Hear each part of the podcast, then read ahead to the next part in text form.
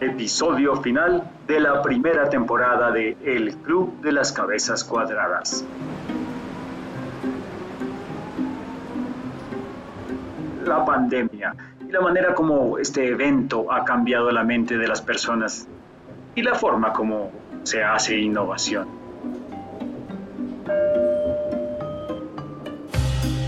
Los invitados de hoy hablaron sobre los cambios que hemos vivido y sus teorías propias sobre si esos cambios serán permanentes o no. No olviden seguirme en redes como arroba Solano Los dejo con la sección en vivo. En algunas ocasiones el sonido puede no ser el mejor, pero las buenas vibraciones y el deseo de pensar creativamente sí que lo son. Muy bienvenidos todos a esta sesión que además hoy tiene que ver con la pandemia.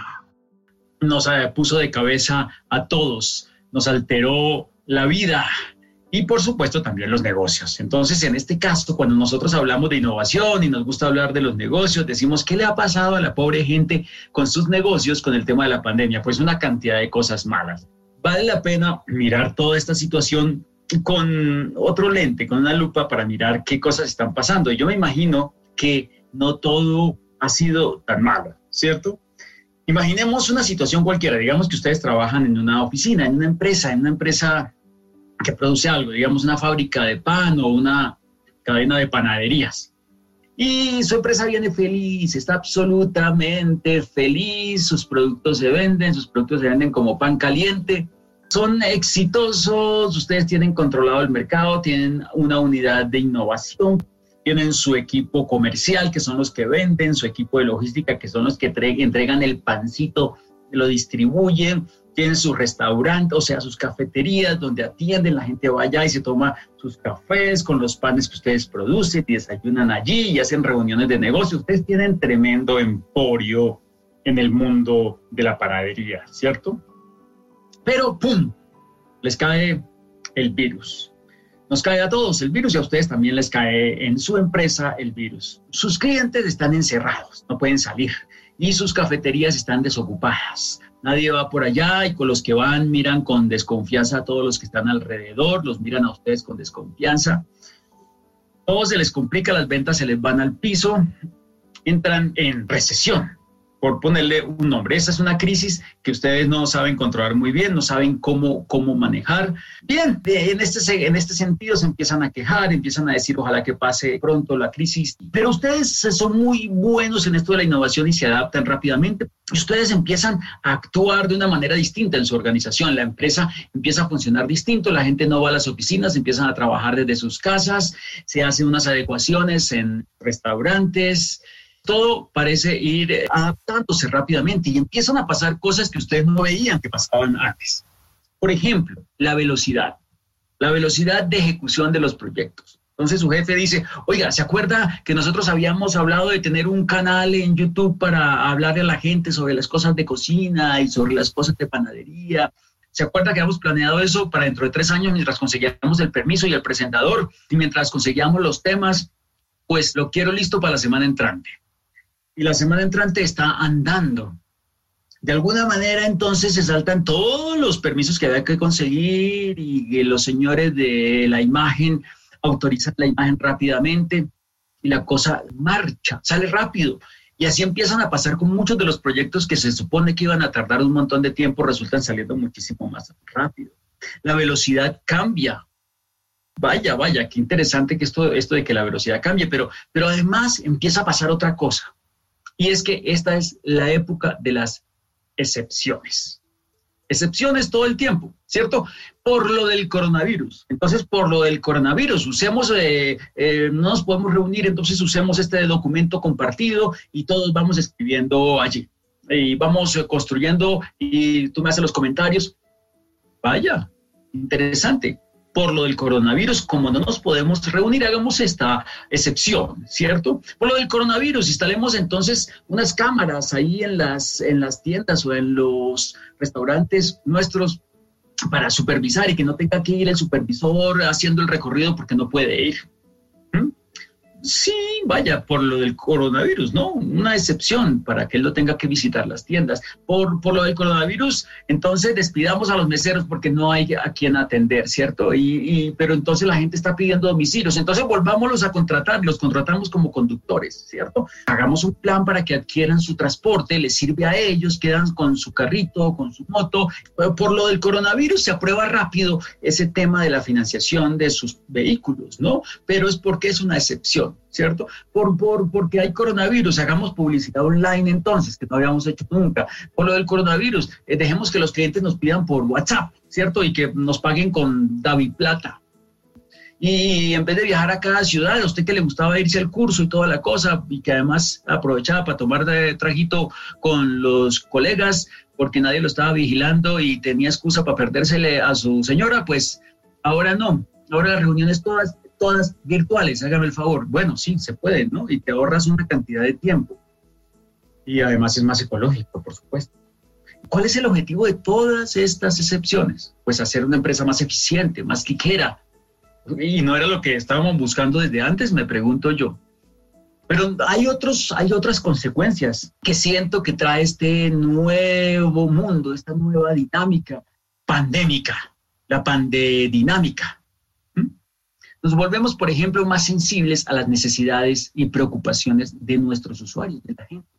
Y entonces decimos, la gente eh, le preocupa si nuestros productos son higiénicos, entonces pongamos una cámara y que ellos puedan ver por internet. Qué bien, porque eso le, le, interesa, le gusta a la gente. La gente está cocinando más en la casa, entonces pues hagamos un kit para que él prepare su pan, su propio pan en su casa, en su horno de, de su cocina, porque eso le interesa, porque eso le gusta, porque eso lo necesita el, el cliente. Y lo empezamos a entender y a consentir un poco más, ¿cierto? Entonces sale ese proyecto del kit para hacer pan en tu casa. Pero quizá lo más impresionante de todos estos cambios son aquellas cosas que no son tan explícitas, tan claras, tan tangibles, sino que son cambios culturales de cómo se comporta la gente, cómo se comportan los directivos, por ejemplo, ¿cierto? Donde un directivo entonces resulta que ya le baja un poco la prepotencia y admite que no sabe bien qué es lo que hay que hacer, ¿no? Cuando le habíamos escuchado a, un, a una eminencia médica, por ejemplo, pero en las organizaciones de todo tipo también. Entonces resulta que tenemos espacio para decir que no sabemos y, y además ahora escuchamos las ideas de todos y resulta que todos tienen ideas. Usted, señor, ¿cierto? Allá el que se la pasa amasando el pan, resulta que tiene ideas y no se las habíamos escuchado, ¿cierto? ¿Usted qué hacía con sus ideas durante todos estos años? Y ahora sí las escuchamos. Ahora somos más sensibles a la creatividad ajena, como que nos amasamos todos mucho más, eh, de una manera más cercana y unida.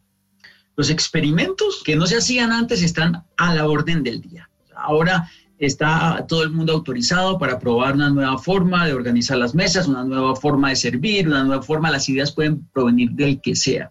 Y en una tienda prueban una cosa y si funciona rapidito lo utilizamos en las demás, ¿no? Decimos que estamos como improvisando, pero realmente en dos días tenemos algo que a alguien se le ocurrió, lo tenemos montado en todos los puntos de venta. Todo eso es un tema cultural. Resultó que las mujeres tenían familia. Eh, lo hemos descubierto. Porque ahora las vemos en su casa y hay un niño que pasa corriendo para allá y luego el niño pasa corriendo por acá y la, ella le grita que tiene que estar conectado en clase. Y descubrimos que llevan una vida complejísima porque están respondiendo por muchas cosas pues eso no se veía en el mundo corporativo. Está pasando algo en la cabeza de la gente con todo esto. Hablamos más, colaboramos más, entendemos más, estamos más sensibles. Nos parece más importante el mundo, nos, parece más importante la sociedad. Y entonces sacamos una línea de pan que tiene un avisito que dice en colores rojos, de esta saldremos todos más unidos que nunca. Y nos parece bonito contribuir con esto al sentimiento de que estamos todos en el mismo barco y tenemos que cuidarlo. No sé, no sé si esto sea bueno o malo, pero yo siento que durante mucho tiempo estuvimos tratando de que se comportaran así las empresas, que escucharan las ideas de los demás, que le bajaran un poco al tono de la orden dictatorial que fuéramos más sensibles a lo que la gente necesita, que entendiéramos más lo que necesita el empleado, que nos preocupáramos por la salud de, las, de los otros, que eh, le bajáramos a ciertas cosas para mejorar la eficiencia, la comodidad, etcétera, etcétera. Yo no sé si pensar que la innovación está feliz con esto de la pandemia. No sé si pensar que ella ha visto esto como esa oportunidad de poner a la gente en crisis. Y siempre hay historias alrededor de que las crisis, inclusive las crisis pandémicas, han generado grandes cosas, grandes creaciones. Parece que la creatividad se activa. Ahora que estaba mirando todo esto de la pandemia, eh, encontré por ahí que por allá en 1560 y pico, una de las pestes más horribles que ha habido en, en Inglaterra. El 25% de la ciudad, de la población de Londres murió. O sea, es como si en Bogotá se murieran dos millones de personas o más de dos millones de personas. Pues en ese Londres vivía allí un loquito que era William Shakespeare. Y en mitad de esa pandemia, en, eso, en, ese, en esos años de pandemia terribles, fue cuando él creó sus obras más sentidas y donde llegó a un nivel creativo que no se había esperado y que lo convirtió en lo que hoy en día es. Y hay una cantidad de historias que uno se encuentra cuando empieza a ver lo que la gente ha creado en los momentos de crisis. La creatividad se dispara y hoy en día está disparada en muchísimas de las empresas con las que nosotros tenemos la fortuna de interactuar. Nos muestran cosas maravillosas que están creando que ustedes no se imaginan, o si se las imaginan tal vez porque ustedes también las están viviendo. Y eso es lo que tenía para contarles hoy, para proponerles hoy alrededor de, qué está pasando con la pandemia y si hay cosas que, que está dejando buenas como resultados positivos una situación que a todas luces es indeseable y que nadie quiere vivir. Y yo me pregunto si de pronto esto que estamos consiguiendo bueno se va a perder cuando pase la pandemia, si tenemos una memoria que nos jala nuevamente a los comportamientos tradicionales y nos quedamos sin estas cosas buenas que podría haber traído la pandemia. Les dejo entonces abierto micrófonos para que ustedes me cuenten alrededor de esto, ¿qué piensan? ¿Qué están viendo? ¿Qué están sintiendo? ¿Y cómo ven ustedes la posibilidad de que uno encuentre cosas buenas que permanezcan y perduren?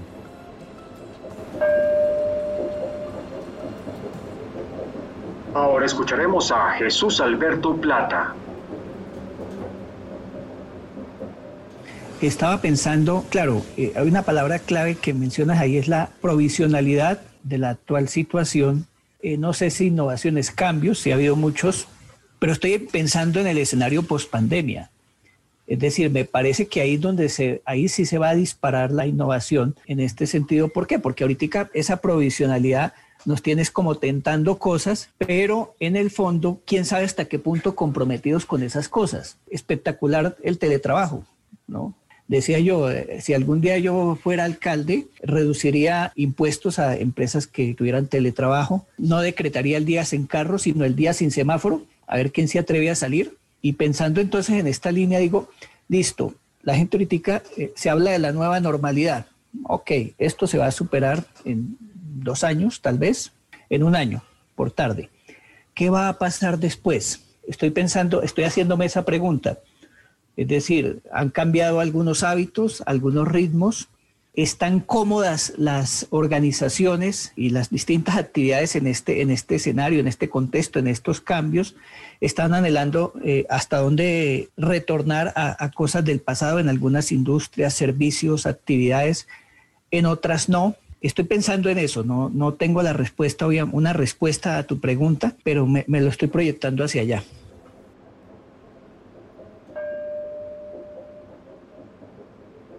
Ahora escucharemos a Cindy Lorena Santos.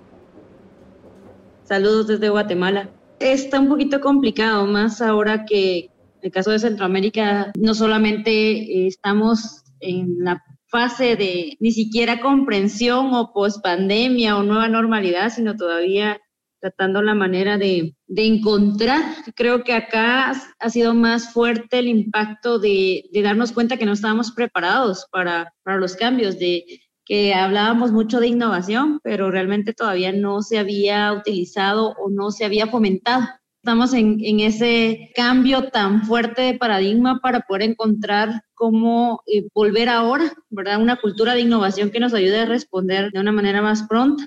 Y estábamos en eso cuando nos vienen los problemas de, pues, de las tormentas, que sí fue muy, muy complicado para, para Centroamérica, pero pues tratando la manera de seguir y pues en mi experiencia un poco ahora con el tema de trabajo que se hace eh, a través de gobierno, yo creo que más que cabezas cuadradas hay que hacer un cambio total de mentalidad para que logren ir como que abriendo esos espacios para que realmente se pueda llevar a cabo un cambio y una mentalidad hacia la cultura de innovación.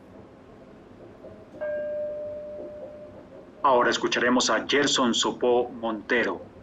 Y justo ah, hace algún tiempo, y estoy de acuerdo con, con, lo que propones, ¿no? Hay muchas cosas que nos cuestionamos desde que llegó la pandemia. Tú mencionabas algunas, ¿no? Introdujo muchos cambios y aceleró eh, ciertos procesos. Eh, yo en algún momento hice una analogía entre eh, la disrupción, ese, ese ciclo ese, del flujo económico de, Joseph Schumpeter, y mencioné que la, la, pandemia funcionó como una especie de, de agente de cambio, que vino a romper un ciclo en el cual nosotros veníamos funcionando eh, durante, el último, durante los últimos años y que hizo que nos empezáramos a cuestionar y producto de ello, pues ya vemos que hay muchos cambios, ¿no? El tema de la comunicación, el tema de la educación, cosas que antes nos resistíamos a adoptar, ahora y posiblemente después de la pandemia ya se van a quedar. Y para mí, sí, la pandemia funcionó como un agente de cambio que vino a, a cambiar ese ciclo en el cual estábamos antes. Ahora escucharemos a Alejandro Martínez.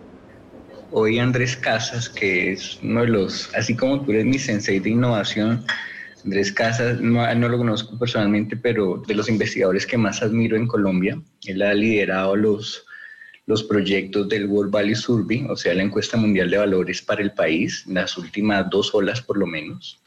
Y es muy poderoso el ejercicio que ellos hacen, digamos, determinar cómo cuáles son como los, las características, como los valores de las sociedades, pues de alguna manera reflejan el cómo somos. Hoy o ayer publicó en su cuenta de LinkedIn y ese link que les, que les compartí en el chat es precisamente un, un documento que es como un informe inicial con respecto a una encuesta que están haciendo del impacto de, de la pandemia en los valores de la sociedad colombiana. Y entonces es un análisis bien interesante y hablan del, del, antes, durante y el después. Pues tiene un análisis bien interesante y ahí una de las cosas que más me llamó la atención es cómo se ve afectada la confianza. ¿Y por qué lo traigo a colación? Porque históricamente, como tú decías, es el evento probablemente más impactante que vivamos en nuestra generación y ojalá sea el único porque, y, que, y el peor que podamos vivir porque algo superior a esto pues sería más devastador aún. Pero históricamente estos hitos son los que han determinado el desarrollo de, de la humanidad. Me llama mucho la atención ese análisis que hicieron porque al resaltar eh, cómo va cambiando la confianza, están diciendo todo. Claramente hay una frase que, es muy conocida de Drucker, que es la cultura de comer la estrategia en el desayuno. Estos a raíz de una publicación que tú hiciste en LinkedIn, precisamente yo dije, no, la cultura no es caníbal, la cultura no se come a la estrategia si nace de ella, si es su hija. Pero lo que llama mucho la atención es que en todos los procesos, eh, si no se empieza, digamos, por la cultura, es muy difícil que se logren cambios. En la innovación, por supuesto, y todos lo sabemos. Y para ello, un elemento, un factor neurálgico es la, la consolidación o la construcción de la confianza. Entonces me llama mucho la atención que en el estudio que están haciendo es cómo está afectando la confianza por edades y por conocimientos, porque a lo que nos ha empujado un poco los últimos años y sobre todo, digamos, el manejo que hoy ya uno puede mirar para atrás en retrospectiva, decir, el manejo inadecuado de los algoritmos, sobre todo de las redes sociales, que ha generado tanta polarización y pues claramente lo que está pasando en Estados Unidos se evidencia cómo se está fragmentando la sociedad que el ejercicio de la pandemia nos permita volver a confiar sería una ganancia eh, tremenda y que además es necesaria para co-crear ese nuevo paradigma que necesariamente tenemos que crear porque pues dentro de lo que ya evidenciamos es que el modelo o el paradigma socioeconómico en el que estábamos pues estaba pegado con babas y pues precisamente algo que, que, que, nos compete a nosotros como personas responsables de esta sociedad y que hemos tenido la oportunidad de desarrollar no solamente una educación, una formación completa, en Colombia solamente menos del 13% de la población económicamente activa tiene educación superior. Entonces la responsabilidad que tenemos es, es bárbara, es una responsabilidad tremenda, sobre todo porque pues tenemos que responder a quienes están dándole, están encarando la pandemia, pues están de frente al cañón cuidándonos.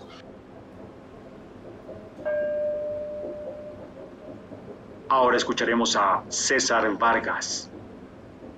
Iba a escribir ahí que muy interesante leerse a, Fukuyama, el famoso libro de Trust, que siempre ha hablado como de todo ese pegue y, y la confianza como un centro en todos los temas de desde lo tribal hasta lo que tú dices, o sea, en general toda todas las relaciones económicas se dan en la confianza y las relaciones emocionales, por supuesto que más. ¿Qué veía yo? Entonces, con respecto a lo que tú decías, yo creo que hay una, una cosa que rescatar en el tema de la, de la innovación y es el tema de las metodologías, ¿sí? el tema alrededor de, de tener una metodología de innovación. Si bien habíamos visto que muchos productos se lanzaban y, creo que en este momento podría haber un pequeño crecimiento en el tema de que la gente diga, oiga, como que no puedo seguir lanzándome hacia lo, a lo loco, sino tengo que adquirir un poco más. Y eso lo ve uno, por ejemplo, también en, en la proliferación de, de cursos de emprendimiento, de cursos de innovación, de,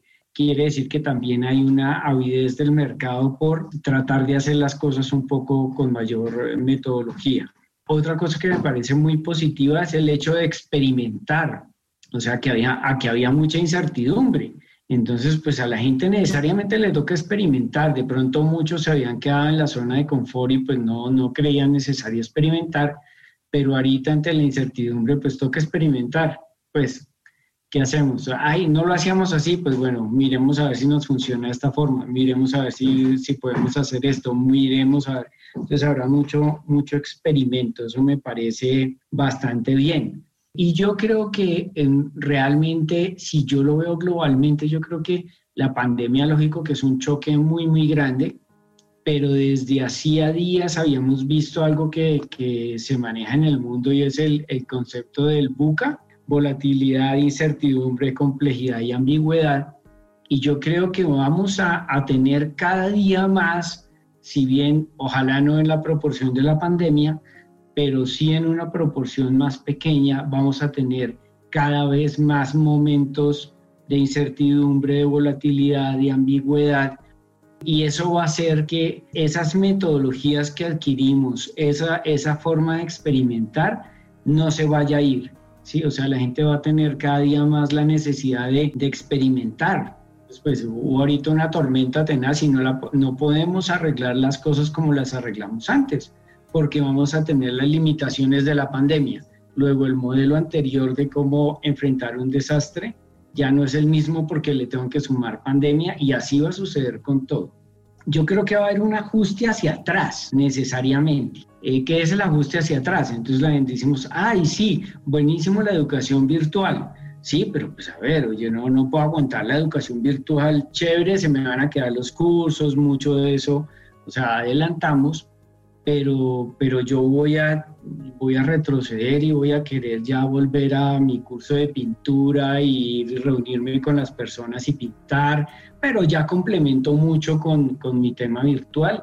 Lo mismo la oficina, pues hay compañías que han decidido, por ejemplo, ya conozco casos de compañías que en el 2021 no van a ir a la oficina. Pero sin duda yo creo que si las cosas mejoran, pues de pronto van a tener que ir, no en la misma proporción, porque muchas empresas también entregaron infraestructura.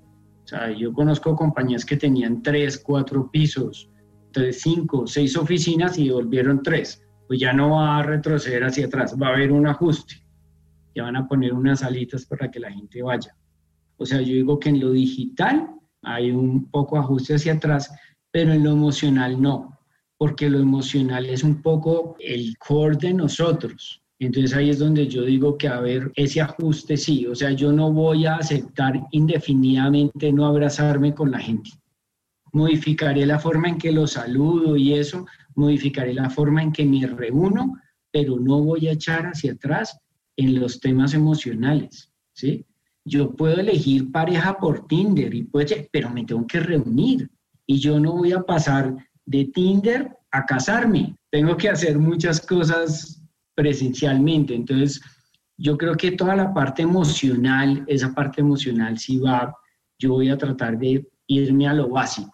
La parte negativa, yo creo que mucha gente se lanzó y eso, hay todo el mundo, estamos hablando del emprendimiento, pero todos sabemos que las estadísticas nos dicen que pues eso, todos no van a ser exitosos, eso va a haber un montón de fracasos, entonces se nos va a venir una ola en la que, pero no me dijo, pero no sé qué, y la gente va a llorar, la gente va a llorar, pero es la estadística. Eh, un porcentaje altísimo de negocios fracasan, pronto nos viene, no sé, podría ser una ola en que la gente, no, eso del emprendimiento no funciona, eso no, no funciona, y pues vamos a tener una ola de fracasos gigantes porque pues ahorita se lanzó un montón de gente a emprender y, y pues eso no es tan fácil, la mayoría quiebran y, y lo mismo pasa con los productos, muchos salen pero pues muchos no funcionan, todavía estamos en la ola de lo emocionante que es innovar y lo emocionante que es sacar productos nuevos, pero todos sabemos que va a haber un montón de, de cosas que no van a funcionar y como hay más de las que habían antes, esa ola va a ser más grande.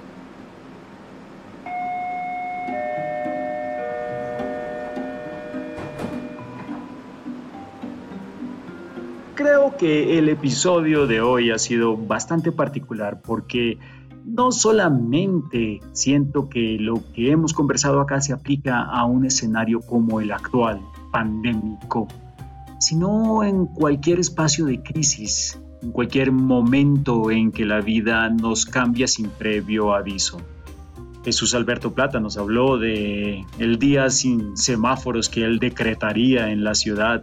Cindy Lorena Santos desde Guatemala nos hablaba de cuando a la pandemia le caen las tormentas.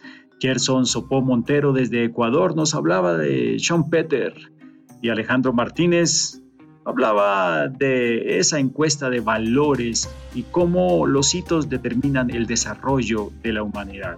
Finalmente, César Vargas nos recordó ese concepto del buca y la importancia de la experimentación. Esto ha sido pues todo por la temporada 1. Ha sido un espacio maravilloso compartir, interactuar con ustedes. Nos vemos en la siguiente temporada que ya viene en marcha.